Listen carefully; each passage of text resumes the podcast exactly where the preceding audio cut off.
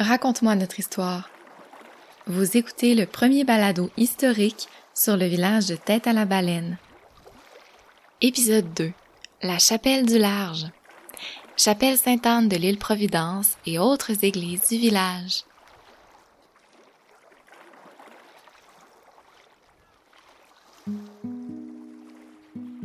La chapelle Sainte-Anne de l'île Providence est au cœur de l'histoire de Tête à la baleine. Elle représente la vie sur les îles des baleinois et des baleinoises qui ont longtemps déménagé pour la saison de la pêche, phénomène qu'on connaît sous le nom de transhumance.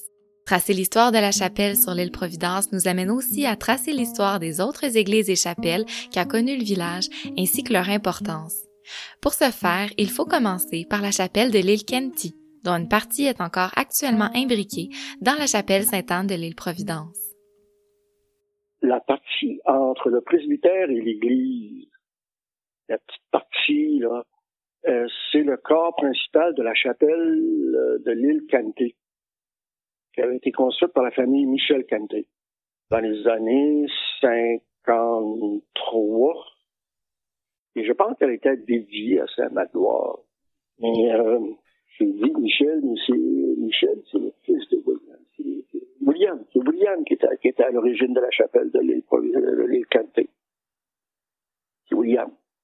Et puis, euh, quand ils ont décidé que l'île Canté, c'était trop au large, difficile d'accès, ils ont décidé de, construire la chapelle euh, euh, sur euh, l'île Providence. La chapelle de l'île Kenty dont Dan Mauger vient de nous parler, c'est la première chapelle du village, construite précisément en 1858. C'est l'historien et prêtre Jean-Baptiste Antoine Ferland qui propose aux habitants de l'île Kenty d'y construire une petite chapelle lors de son passage. La démolition de cette première chapelle pour la construction d'une deuxième plus grande se fait en 1895 et c'est celle sur l'île Providence encore debout aujourd'hui. Le chantier pour cette construction commencerait dès 1893 pour se terminer deux ans plus tard. Cette île avait été sélectionnée pour son grand plaqué qui désigne ici un espace directement sur la pierre, facilitant la construction. Il s'agissait aussi d'un havre dit idéal pour les bateaux de pêche. La construction de cette église s'effectue sous l'initiative du missionnaire Pierre Théberge. On retrouve sur le chantier le charpentier Hilaire Carbonneau, originaire de Baie-des-Moutons, ainsi que son frère, payé, mais qui sont aidés par des gens du village bénévoles. La coulée de la chapelle. C'est comme ça qu'on appelle la série de travaux qui ont mené à sa construction. La chapelle Sainte-Anne de l'île Providence devient alors le bâtiment avec la plus grande ampleur de toute la basse côte nord. Le père André Laroche, ancien prêtre au village pendant 12 ans à partir des années 1990, nous partage ses souvenirs de cette chapelle. La petite chapelle de l'île Providence, par exemple, c'était quelque chose de parlant, ça, quand même. C'était la première chapelle, bien sûr, dans la région. Et euh, elle a été conservée quand même assez bien. On l'avait rénovée euh, en 1900, avant 1995 pour le centenaire. Euh, c'était tout à fait ben, ça servait pas toujours de façon régulière, là. Mais autrefois, quand, quand les gens du village déménageaient sur les îles, alors là, bien sûr, c'était le point de rassemblement de chaque dimanche. Maintenant, de mon temps, moi, on y allait de façon plutôt euh, occasionnelle. Mm. Euh, quelquefois, j'ai célébré quand même aussi sur semaine, le soir. Alors, c'était vers 19h, 19h30. Et puis, quand on a la grâce d'avoir un beau coucher de soleil. C'était fantastique de célébrer à ce moment-là. Ça donnait tout un climat euh, de prière. Euh, c'est vraiment une belle petite chapelle. Dans les archives, on peut lire de la main de l'abbé V.A. Huard en 1897 Tous les pêcheurs souscrirent le même montant, et six mois plus tard, la chapelle était sur pied et presque en état de service. Dans l'histoire du village, c'est cette construction-là, celle de l'église sur l'île Providence qui se termine en 1895, qui aurait été l'un des premiers moments témoignant d'un effort concerté communautaire. La chapelle Sainte-Anne de l'île Providence est inaugurée par le missionnaire Pierre Théberge un 26 juillet 1895 lors de la fête de Sainte-Anne. La chapelle est aussi connue au village sous le nom d'Église du Large et attire à la fin du 19e siècle, en plus des familles de tête à la baleine, les familles catholiques résidant jusqu'à la rivière Etamamiou à l'ouest. La messe, ça se faisait euh, le dimanche, c'était pas ici au village, c'était à l'île Providence, dans l'église. Tous les dimanches, on allait à la messe. Tout le monde du, du rigolette embarquait tout dans le même bateau pour aller à l'église, là. Puis des fois, ben, on se raflait les genoux parce qu'on était toujours à peine habillés, hein, des petits souliers chaînés, puis euh, c'était des fois, c'était glissé sur roche. Il y a eu plus que des raflures de genoux.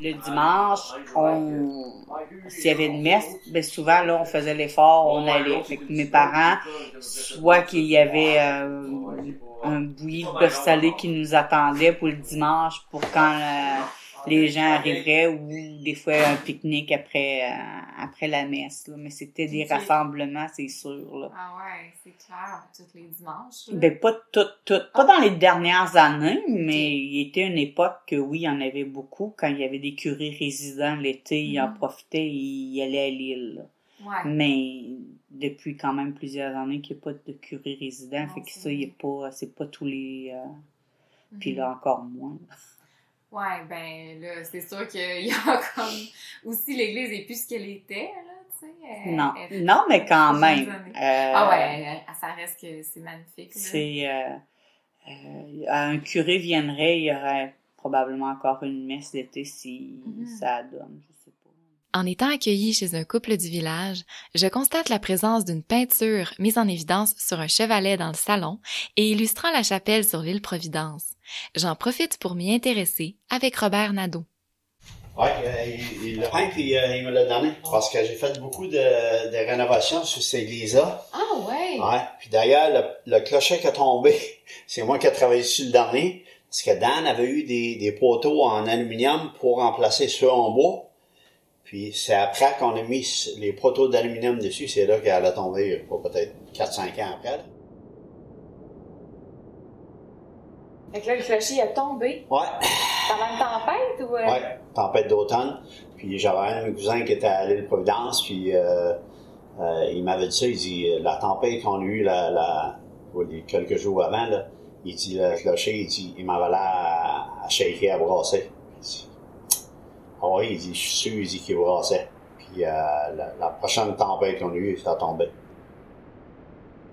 Dans ce cas-ci, on peut dire que l'histoire s'est répétée. En 1926, une autre tempête avait déjà détruit une première fois le clocher, qui avait été remplacé par une croix. Ce n'est que le début d'une série de rénovations et en 1970, la chapelle est en si mauvais état qu'un groupe de jeunes du village crée la Société historique de Mikatina afin de s'assurer de la conservation de la chapelle. Dan Mauger, un des fondateurs de cette société, nous raconte comment cela s'était passé. Euh, j'avais préparé monter un projet et lors d'une visite de Gabriel euh, qui est à la Valette, je lui avais parlé d'un d'un projet ou une chapelle qui s'en va sur le diable ou une église qui s'en va sur le diable. Et disons que le titre n'a pas passé auprès de, de mon mentor, parce que c'est comme un deuxième père pour moi, Gabriel Dion. Il m'a dit euh, c'était un, très, une très belle idée, une très belle initiative, mais ton titre, là, euh, ah non, ça, ça n'a pas d'allure, carrément. Et puis bon, on a changé le titre, et puis euh, on, on a commencé à faire des démarches pour sauver la chapelle. D'ailleurs, le côté sud-est, sud-sud-est, euh, était presque à moitié euh, emporté par la pourriture et, les intempéries. L'oculus, l'œil de bœuf en avant, euh, était de tomber. Fait que bon, euh, on a préparé des projets, on a décidé que le diocèse à l'époque ne pouvait pas entretenir deux églises à était la baleine. Fait qu'on a dit, on va trouver les moyens de, de, de, de, s'organiser. Alors, on a fondé une société historique, Mécatina. Je pense que les patentes ont été mises en juin 67.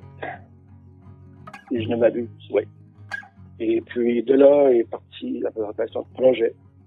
Et nous avons eu des, des, des partenaires. Euh, L'exécutif à l'époque était formé de Gilles Manger, Micheline Lapointe-Manger, Ghislaine Nadeau-Manger Simon Manger.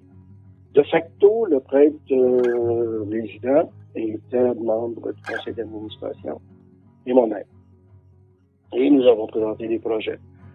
Et nous avons été capables, les premières années, d'aller chercher une quarantaine de mille dollars. Nous avons donc sauvé le, le mur sud-est et la façade. Euh, et l'oculus. Bon, les portes. On a, on a sauvé, on a commencé par sauver les meubles. Euh, moi, j'étais dans le clocher, puis Almi m'attachait les, les, les, poteaux d'aluminium en bas sur la galerie, puis moi, je les montais avec une corde en haut. j'ai coupé un après l'autre, j'ai remplacé. Je me baisse la tête. ah, je pensais, moi, que ça allait été amené par hélicoptère.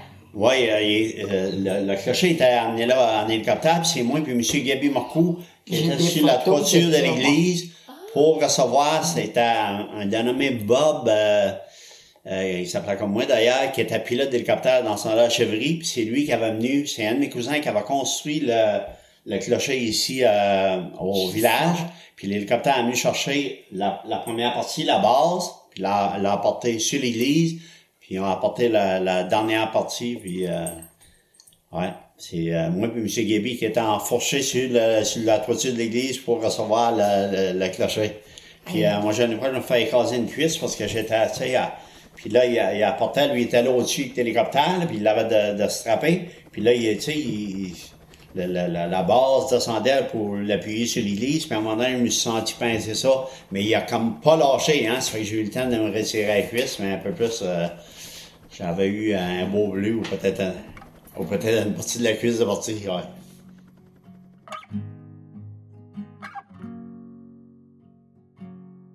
Les maintenant depuis euh, si je m'abuse, depuis 1900...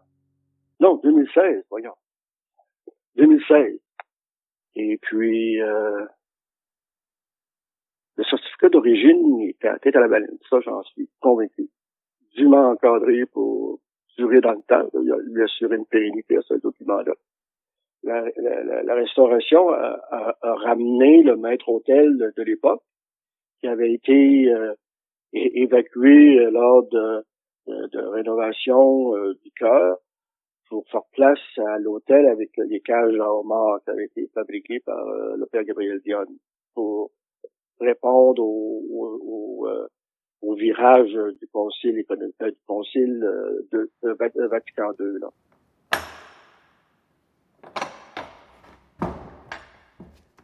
La chapelle Sainte-Anne de l'île Providence représente une architecture vernaculaire du 19e siècle, c'est-à-dire qu'elle est propre à la région de la Basse-Côte-Nord en raison des matériaux et des techniques de construction utilisées, révélateurs du lieu et des contraintes géographiques de l'île Providence.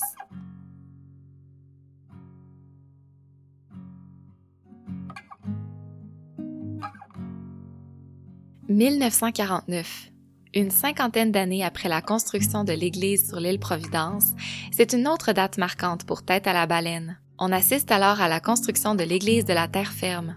Elle est située en plein centre du village tel qu'on le connaît aujourd'hui, et c'est cette construction-là, entre autres, qui favorise le rapprochement des maisons du village en son cœur, alors qu'elles sont à l'époque très dispersées sur le territoire. L'idée origine d'abord de Monseigneur Schaeffer, qui constate que la seule église du village est sur une île et ne sert que quatre mois par an. Cette idée est ensuite entérinée par la population lors de référendums en 1947, puis elle est reprise par des pères qui demandent aux paroissiens et aux paroissiennes de débuter la coupe du bois. Après ça, tous les gens, c'est les, gens de tête à la baleine qui ont coupé le bois pour l'église. Euh, Qu'est-ce qu'il y avait? Mais il y a du matériel qui ont dû faire venir certainement. Mais le bois, presque tout a été coupé. Les fenêtres ont été faites par M. McCannon de l'église. Puis le premier mariage qu'il y a eu dans l'église à Tête à la Baleine, c'est la sœur de mon mari, Evelyn euh, Green, avec Ernest Marcoux. Moi, je venais d'arriver, puis c'était au mois d'octobre. J'étais arrivé au mois de septembre. Puis au mois d'octobre, c'était le premier mariage dans, l'église de Tête à la Baleine. En plus du bois, Le père Dionne mandate chaque famille d'apporter 30 sacs de sable ainsi que deux bateaux de pierre. Un été complet sera réquisitionné pour construire l'église qui prend place sur un rocher solide sous un petit boisé face à la baie plate. Les frères Oblat Ed Gagné, Marcel Ricard et Gérard Grenier sont également mis à contribution pour la construction de 1950 à 1952. Les lignes de l'église et du presbytère ont été dessinées directement sur le roc dégagé et la construction s'amorce avec le creusage à la main de la cave de l'église dans une glaise bleue presque dure comme le roc. Ici, sur le dessus, c'est de la glaise euh, molle, un peu de la glaise grise, là. Puis en dessous, on a de la glaise bleue. La glaise bleue, tu marches dessus, là, puis tu vois à peine les empreintes de tes bottes, hein. C'est solide, la glace bleue. En 1953, l'infirmière catholique à l'hôpital d'Arrington Harbour et artiste peintre Nancy Carney crée l'un des tableaux pour le fond du sanctuaire de l'église. Après avoir reçu par bateau les bancs de l'église qui seront vernis par les femmes du village en 1957, la construction ne sera complétée qu'un an plus tard, en 1958, année de sa bénédiction par Monseigneur Schaeffer. Cette église au cœur du village avait été précédée de deux autres sur la terre ferme, plus modestes, qui servaient à la fois d'école et parfois aussi de salle paroissiale.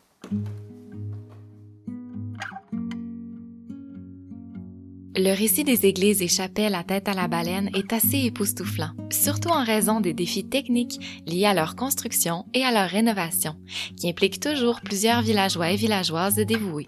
Parmi toutes les églises dont nous avons raconté l'histoire, c'est la chapelle sur l'île Providence qui occupe la place la plus importante dans le cœur des baleinois et des baleinoises, qui y ont entre autres les souvenirs de dimanche en famille, la Société historique de Mécatina, instituée dans les années 1970, est encore active au moment où ce balado est enregistré et la conservation de ce bijou patrimonial est toujours au centre de ses préoccupations.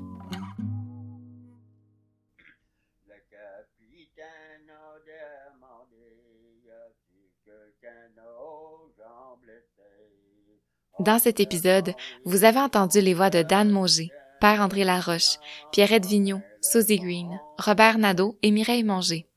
Sans leur participation, ce projet aurait été impossible. C'est pourquoi, en mon nom personnel, mais aussi au nom de toute l'équipe de la radio CJTB, je les remercie chaleureusement.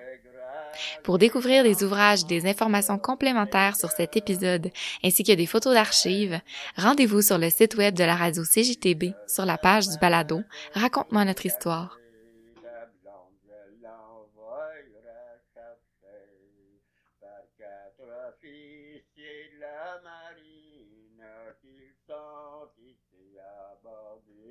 La